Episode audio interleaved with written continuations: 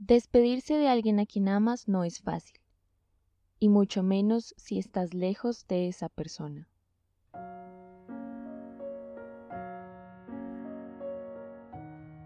Estás escuchando una psicóloga más.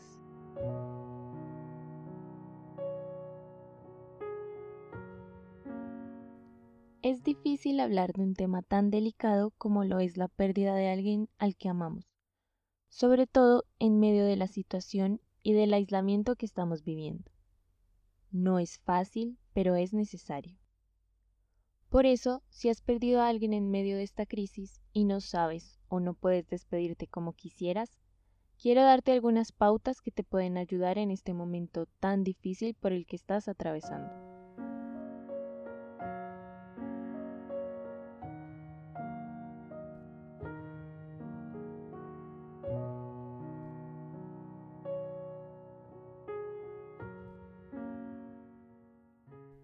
Lo que puedes estar sintiendo.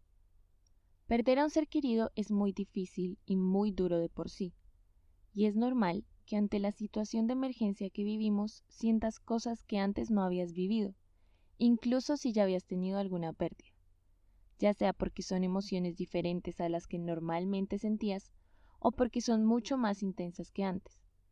Esto es porque a la pérdida se le suman otras circunstancias anormales, como el aislamiento, el no haber podido cuidar a esa persona o acompañarla, y el no haber podido despedirte adecuadamente, entre otras cosas que te pudieron haber pasado a ti. Es normal que ante esta situación te desequilibres y sientas rabia, impotencia, miedo o culpa. Sientas como que es mentira lo que está pasando o que en realidad no te está pasando esto a ti. También es normal que en tu cuerpo y en tu mente sientas agotamiento y cansancio, así como palpitaciones, sudoración, nudos en la garganta o en el estómago, pérdida de concentración, ganas de estar solo y ganas de llorar. Está bien llorar. Llorar te va a ayudar mucho a ti y a los tuyos a poder sacar eso que tienen adentro. También te van a surgir muchas preguntas sobre por qué pasaron las cosas de esa manera y suposiciones de que hubieras podido hacer algo diferente y es que tu mente necesita ayuda para procesar lo que te está pasando, por lo que lo mejor es que evites ser duro contigo mismo y reconozcas que no había forma de que pudieras controlar lo que pasó. Tal vez sea difícil verlo de esta forma, y es entendible, pero debes saber que aceptar las cosas tal y como fueron, sabiendo que era imposible controlar la situación mundial y personal, es una de las mejores maneras para darle tranquilidad al corazón en estos momentos y te aseguro que te puede ayudar si lo haces con paciencia y con compasión por ti mismo.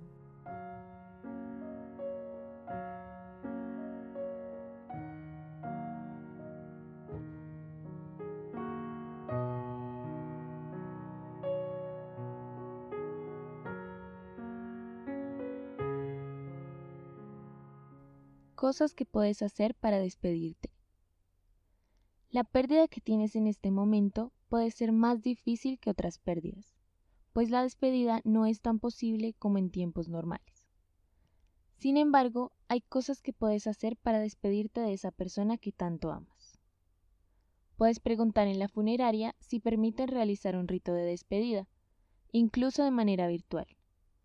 Si esto no es posible, puedes pedirles que hagan una transmisión y que lean una carta de despedida que tú le hayas hecho, que canten una canción que los dos compartían o que le hagan un homenaje que tú prefieras y que se les facilite a ellos. También puedes hacerle una despedida personal, en solitario o con tu familia, como lo prefieras y como te sientas mejor. Esto les puede ayudar a expresarse y a organizar todo lo que están sintiendo, pensando y viviendo. Puedes hacer cartas a la persona que perdiste, dibujos, canciones o llevar un diario o una bitácora en la que puedas escribir todo lo que sientas. También puedes hacer un álbum o una caja especial en la que incluyas los recuerdos más significativos que tuviste con esa persona. Puedes también hacerle un pequeño rincón especial en el que tengas cosas valiosas para ti y para la persona, como fotos, objetos o historias que compartían. Y puedes visitar este rincón cada vez que lo requieras, para estar en silencio, rezar o expresarte con la persona. Pueden hacer una reunión en la que hablen de lo que cada uno necesita, de lo que cada uno siente y de cómo se pueden ayudar los unos a los otros en este momento crucial, así como lo que les gustaría hacer en el ritual de despedida grupal, para que todos puedan sentirse involucrados y despedirse de la manera que cada uno prefiera. Recuerda incluir también a los niños y a las personas mayores, ya que ellos también tienen emociones intensas en estos momentos, aunque tú no lo percibas. En el ritual virtual, es importante incluir las ideas de los que van a participar, así como que cada uno lleve un objeto significativo, o una historia que le parezca importante, o una canción que compartía, o lo que mejor represente la relación que tenían con esa persona. También pueden compartir un momento de silencio. Pueden invitar también a su sacerdote o guía espiritual para que los acompañe o los ayude con la ceremonia. También puedes coordinar un grupo de WhatsApp o de alguna red social en la que puedan compartir sus historias, imágenes, dibujos, etc., en forma de mensaje de texto.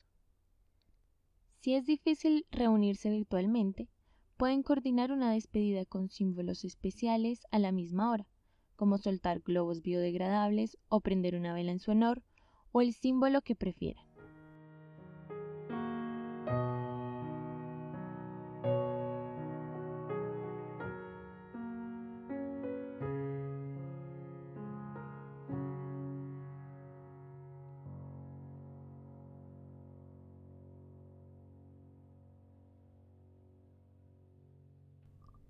Todas estas ideas puedes llevarlas a cabo de la manera que prefieras y como mejor te sientas. Puedes hacerlo en solitario o acompañado. Habrá momentos en los que quieras estar solo y habrá otros en los que quieras estar acompañado. En los dos casos está bien. También ten en cuenta que las personas de tu alrededor se están sintiendo de forma muy similar y también necesitarán espacios para estar solos y otros para sentir tu compañía ten muy en cuenta que este proceso no va a ser lineal. Algunos días te vas a sentir mejor, pero otros días no vas a sentirte tan bien y es posible que extrañes mucho a esa persona. Recuerda también que está bien pedir ayuda profesional, especialmente en estos momentos de desequilibrio y desorden emocional. Cuenta conmigo para lo que necesites. Nos encontraremos en el próximo episodio. Acabas de escuchar una psicóloga más. Si tienes alguna pregunta, sugerencia o crees que me faltó algo por decir, no dudes en contactarme y hacérmelo saber a través de mis redes sociales. Gracias por darte este tiempo y por mantenerte en sintonía. Nos escuchamos en un próximo episodio.